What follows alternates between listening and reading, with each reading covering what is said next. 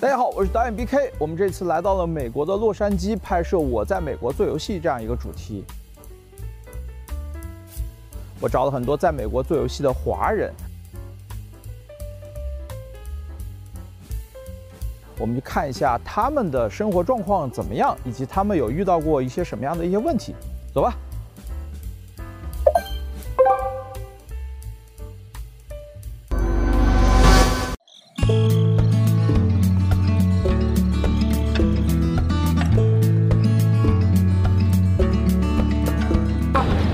了 USC，然后现在这边很多 USC 的游戏专业的同学不要躲啊！不要现在躲什么？我叫文迪啊，我叫浩云。大家好，我是那个 Albert 梁佑，我是张傲天。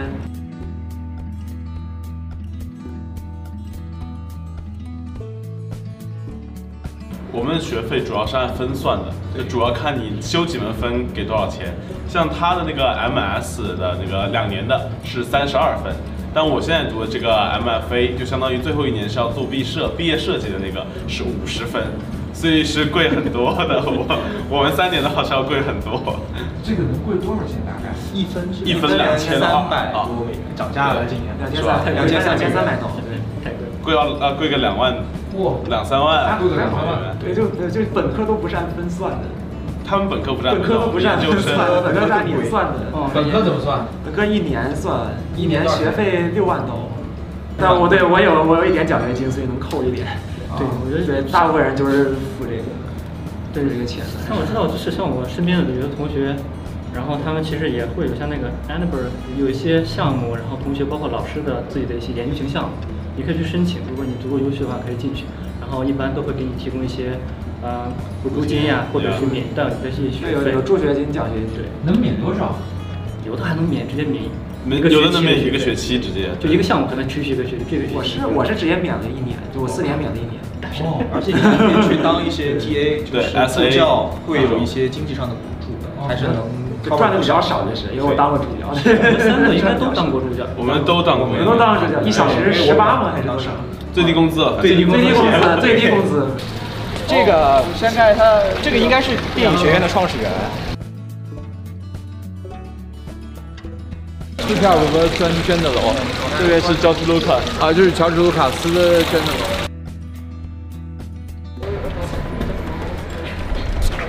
这个楼就是我们游戏设计的主楼了，OK，这是游戏设计主楼，对。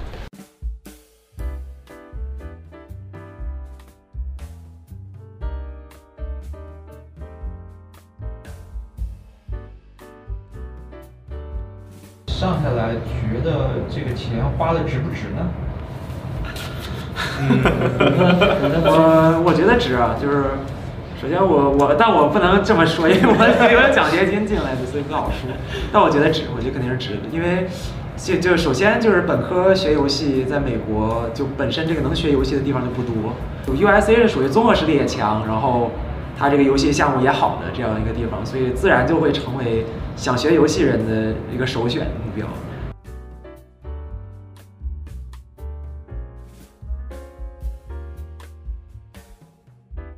我来讲的话，我肯定觉得值啊，肯定值。我觉得对我来讲最大的就并不是我学到什么东西，因为我刚刚也说一句话，也不是我说，我们老师说，你学的东西更多的是课下，更多的课上是大家互相交流的。我觉得对我来讲，就是这几年通过做项目。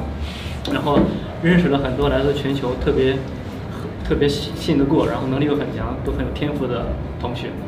然后我觉得这些同学包括老师，这些同学是哪怕我毕业之后，大家肯定会之后如果再去做项目，不论自己创业也好，或者哪怕在三 A 需要找合适的这个人选，会是第一人选，因为大家都就是一起磨练过，做过项目，知根知底的。还有一点，其实我想补充的是，老师很多时候他会给你。提供一个 USC 平台上的支持。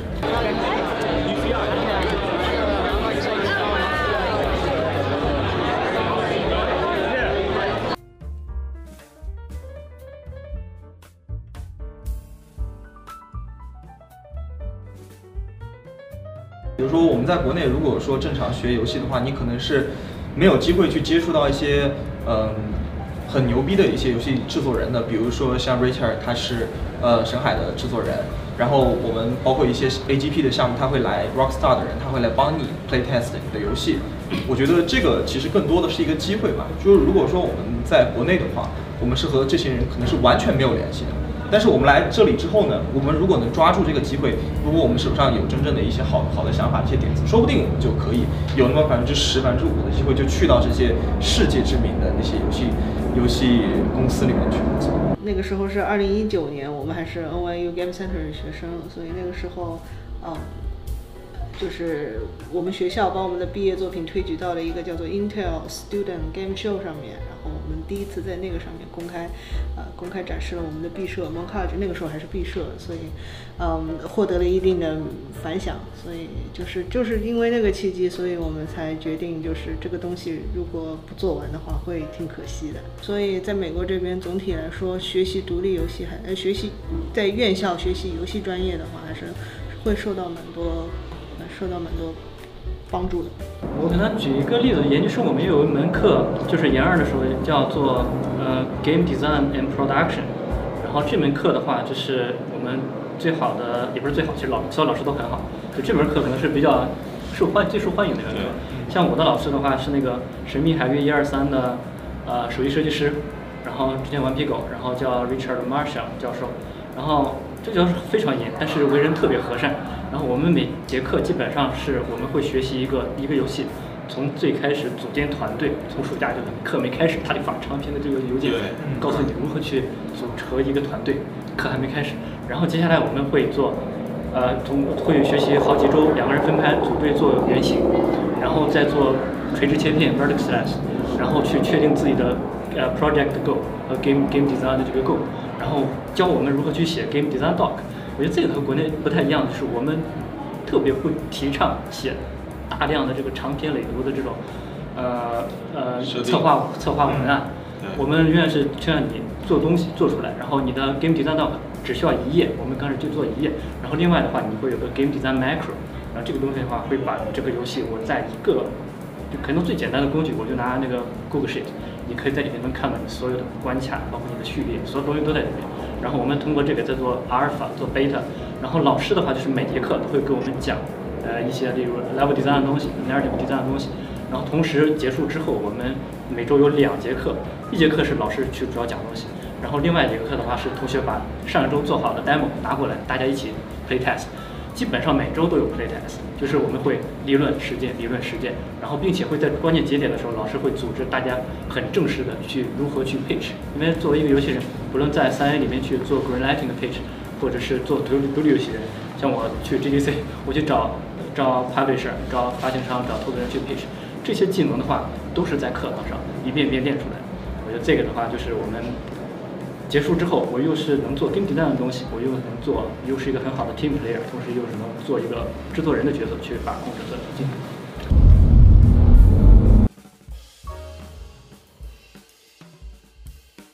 这边是你工作室是吧？对对对。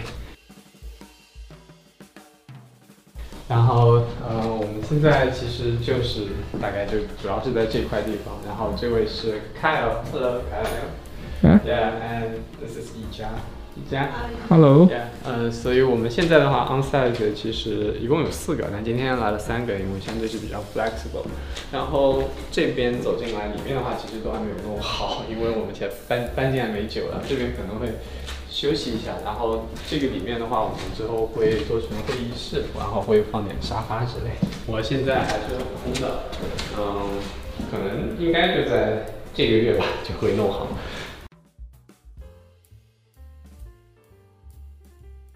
这边其实就是一呃，独立游戏团队其实不是那么多，是吧？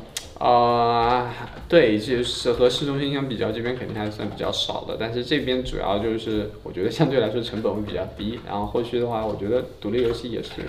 在这边做的话会更加舒服一些，环境也比较好。租金的话，我呃这边按照二 B 二 B 的要求的话，大概是在两千九到三千五左右。但是这只是一个房租，我们实际上电费、水费，嗯这些附近的一些，还有像呃像这个 sewer 就是下水道这些管理费用，还有垃圾的费用加起来，差不多也要三百五十美金一个月了。嗯，总体下来的话，我们的工作室的租金的话，每个月。光是租金的话每个月维持在三千五百块钱左右三千五百美金。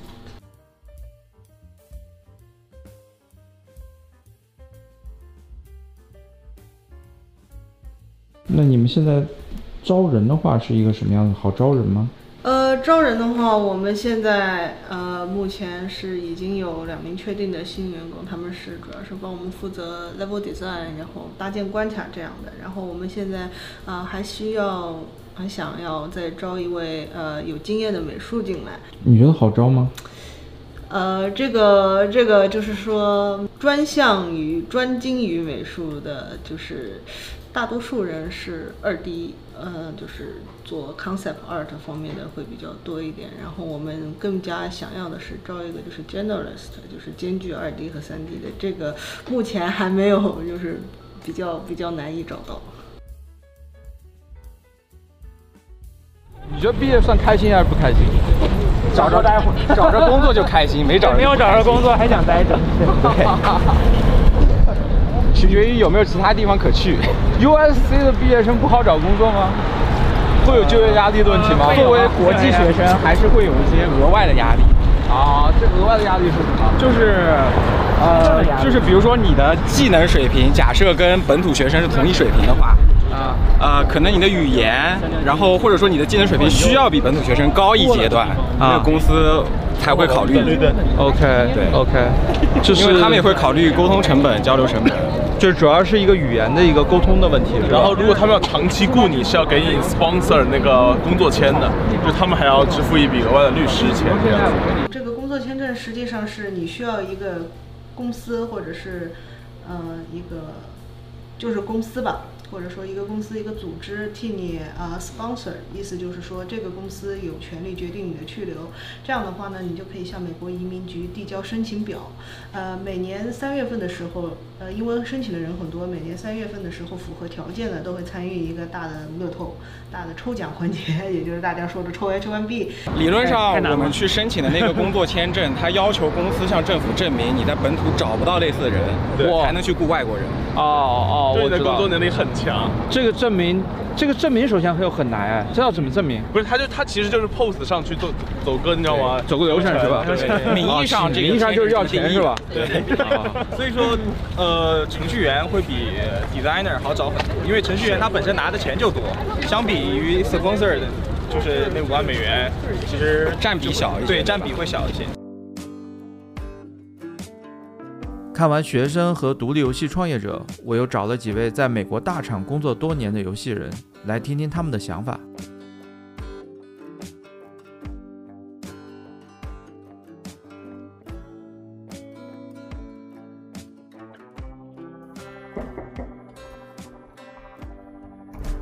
哎，Hello Hello Hello，敖飞，哎，你好，我叫敖飞，可以叫我飞，呃，然后现在是在 Respawn，就是重生工作室担任制作总监的这样子的一个职位，然后之前负责了 Apex 的手游，现在的话正在 Apex 的 PC 端负责技术的这方面的工作。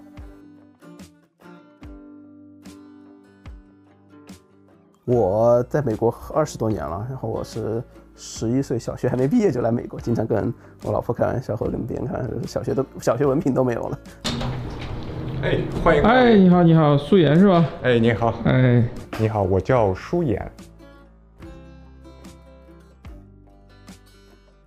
我是在做特效组长。已经。哦，谢谢。哎，很不错的小屋啊。嗯，呃，一室一厅。啊，就这个自行车是吧？对，挺小的，通勤正好。我驾照路考失败了六次，这件事是我一直挣扎的事儿。你这个房子的话，租金多少钱呃，一千八百五十。？OK，那这个算是一个什么水平？在这个地方？哦，在这儿绝对不算高的。Hello，你好，你好，你好，你好，我叫王腾浩，嗯、毕业于那个卡耐基梅隆大学，二零一九年，然后加入了那个索尼的呃圣莫妮卡工作室，然后开始工在那个新的这个战神项目里面工作。我从事的是那个呃人物技术美术。你们这边房子真的是 看起来很不错呀。谢谢。我刚在下面，然后下面上来的时候，我就想，哇，这就是住在山上的房子吧？是的。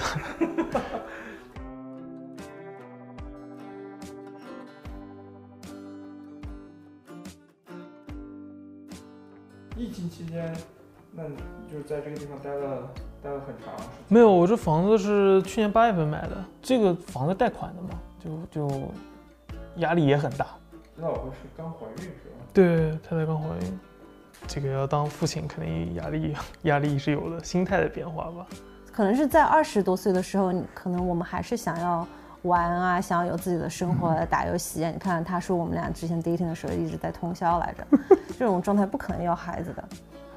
然后三十多岁了以后，突然感觉某一天，哎呀，看到小孩觉得好可爱呀，然后就自己可能就是想生一个。然后，但是在想要生小孩这个过程或者之前，我们俩我们俩也是做了很多的心理准备的。是吧？我跟我太太其实工作也还算还还 OK 嘛，对吧？在在美国也算是 OK 的了。但就是比如可能在洛杉矶啊这些国家，这这这些地方的生生活，你就觉得，哇，还是好贵啊，物价好高啊，对吧？这整个就整个大环境，包括最最最近一年的这个整个这个物价的上涨啊，这些都是蛮有蛮有影响的。在美国这边，你们游戏公司里边会有这种裁员或者什么之类的这样的压力吗？现在整个大环境肯定是有的，对吧？就是说，呃，以前的话可能会好一点，大家觉得还是比较那个。现在整个大环境嘛，对吧？包括科技公司啊等等，肯定现在大家压力还是非常大的。疫情的时候来了一波人口红利，对吧？大家都在疫情了，大家都在家里面玩玩玩手机、玩游戏，对吧？就有一波红利嘛。那这波红利现在也在往结束的方向走嘛，对吧？那这波结结束走了之后，你怎么去应对？很现实的东西，对吧？就比如说我的收入也好，我的利润也好，对吧？你现在的收入你觉得满意吗？像那些，呃，很厉害的，就是中国公司，哪怕是有些，呃，美国的科技公司也好，呃，中国的游戏公司，因为他们做服务游戏做得非常厉害，他们开的其实是更高的。那你觉得在工作开心吗？我觉得开心的一大点是，我们是非常。注重人与人之间有信任的，以及工作生活平衡，这点也是做得非常好的。你们平时休息的时候干什干什么？嗯，看电影，或者是去东边儿，嗯，一起拼车去吃中餐。因为好吃的中餐基本上都在东边。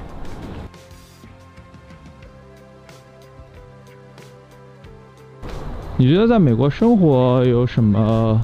方便和不方便的地方，或者是你喜欢和不喜欢的地方，其实和工作有关的比较多。我还蛮喜欢，就是工作时候，嗯，很多时候能发出自己的声音，嗯，别人也听。呃，不方便的地方就是，呃，要让自己养成这个习惯，要有，如果有事就得说话。然后生活上的话。还是得有车，没车肯定不方便。还有要报税啊，各种保险啊，都要重新开始去学。然后我就在美国跟做技术的人一起聊天、一起共事，还是蛮快乐的。就作为一个非程序员的一个背景，在负责这些东西，你就可以看到一些很奇妙的一些事情，对吧？就比如说一个工具的制作或者一个功能的制作，从零到有，对吧？然后从技术层面，它怎么样去一步一步帮你实现的？然后最终，如果说做的这个事情，它会对我的对我们项目的一些引擎会有一些变化的话，那怎么去影响到了我们之后版本的迭代呀？一些功能的开发的迭代，就是考虑的东西，其实从技术层面真的是蛮多的。然后就是有很多程序员，就是你不用考虑，他都帮你考虑完了，甚至他会找你说，哎，这件事情，对不对？你作为一个制作人，能不能帮我们用我们用项目管理用什么 Jira 啊这些项目管理工具嘛？他就会说：“哎，你能帮我把这件单子全部建完？”说：“哇，你都帮我想完，那我还做啥呢？”反正来了索尼就感觉就是同事的水平也不一样，就很明显就是，就大家更多是主观能动性很强。相比之就之前的工作，之前工作可能更多是自上而下的，就比如 director 有什么需求，我让 artist 或者让什么人去探索去做。这边很多其实都是底下人就说：“哎，我今天看到了什么技术。”我们看看能应用到游戏里面，然后自己去做 prototype，然后，然后向上 pitch 说我们做的怎么样？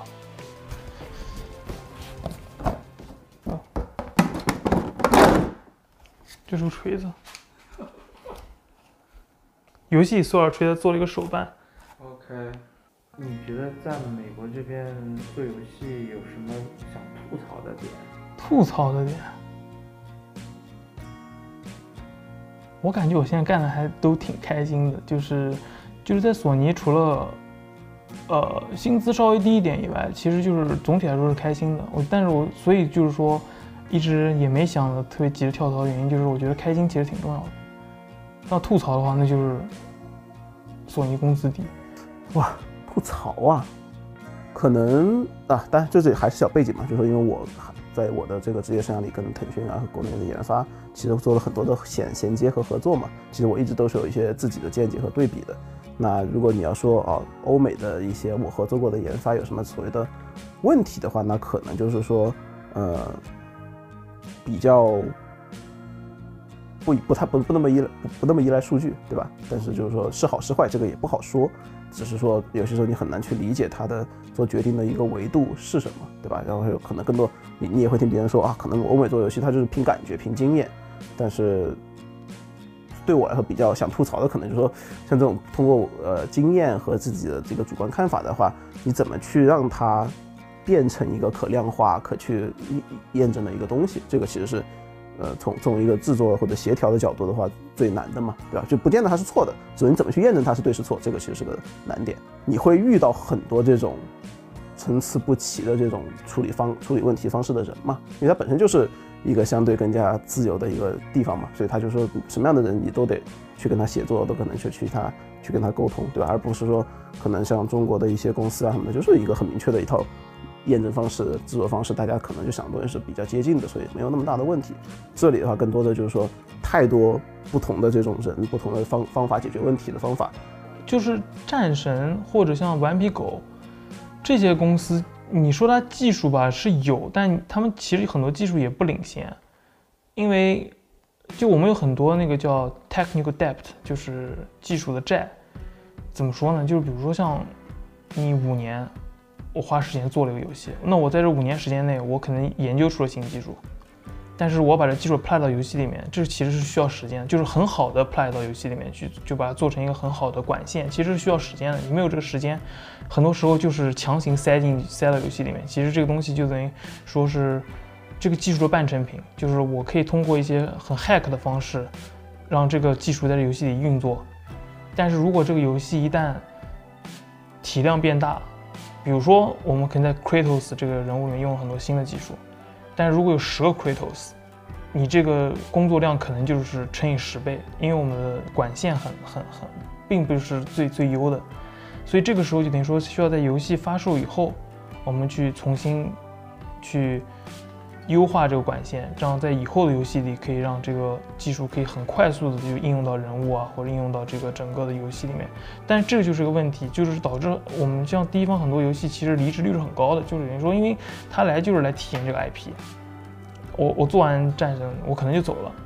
你走了以后，那谁来谁来重新写这些代码？重谁来就是说把这个代码继续优化用在以后游戏里面？其实就是会有很多这样的问题。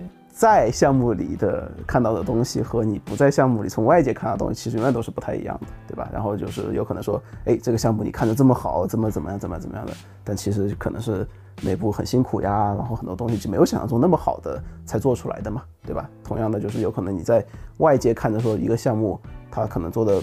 结果不是很好，但反而可能是这种项目的它的内部的协作能力和它的这个执行能力反而是特别特别好的。只能说可能是产品方向选错了，或者一些东西选错了，导致它的结果不好。这个可能是一个观察吧。其实国内技术不差的，我自己觉得，就是我自己交流过很多。其实很多东西国内它不做，是因为它的风格或者它的市场决定的，并不是它做不出来。这点是我就是聊过以后自己的感觉，就是就市场。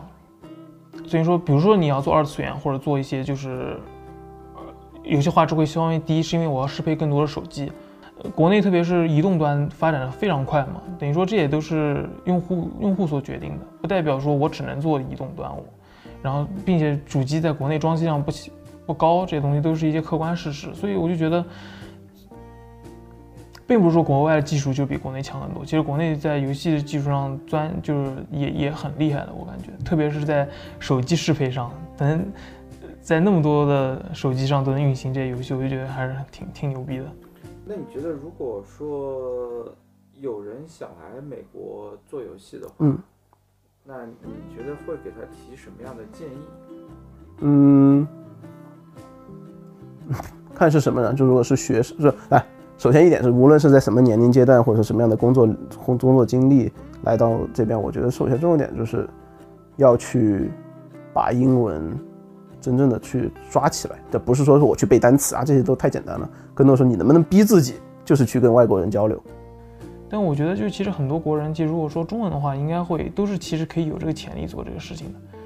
但是你要如果说英文的话，他很多时候就举举一个很简单例子，就比如说你去做例子，你开会的时候，大家都没话说的时候，你就你就要在中间处于一个润滑的那种呃角色。比如说你问大家最近在干嘛呀，或者大家最近看什么电影啊，说这些话的话，就我自己可能没并没有那么的自如来做这些事情。其次，如果说说游戏行业的话，呃。我觉得更多的是沉下心来去了解对方的一个逻辑和底层的想法。来海外工作，但这也不是，呃，这并不是就说 L A 独有的问题了。就是说来海外工作的问时候，我会发现，就是说，呃，海外华人的思维方式，如果还停留在，就是说像一个学生一样的阶段，这其实对职业发展可能是一个挑战。我我知道，在国内有很多方法去找自己实习，有可能，呃，家里有点影响力啊，或者出点钱都可以去找到一个不错的实习。但这套在这儿是行不通的。然后就是，还好，别的我觉得就就没什么了。更多的就是尊重别人嘛。我觉得很多时候，我不知道是环境的问题还是怎么，但就是有些会让大家觉得，呃，一些中国内的小伙伴来这边，他就不太尊重外国小伙伴，或者看不起别人。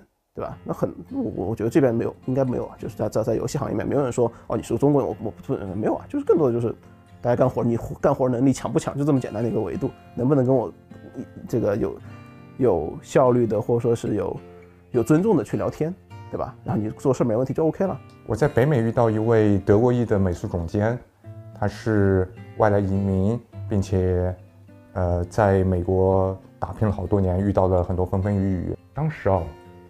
有件事对我触动特别深，就是游戏已经上线了，但是呢，我们游戏里面呢是有一些呃过场动画，呃是需要实时渲染的，呃实时渲染有它的好处就是，呃随时可以去修改一些东西，但是它的妥协就在于美术的创意被机器的性能限制，一来玩家体验可能受影响，二来我们其实本来有更好的点子可以被发挥，又不得不。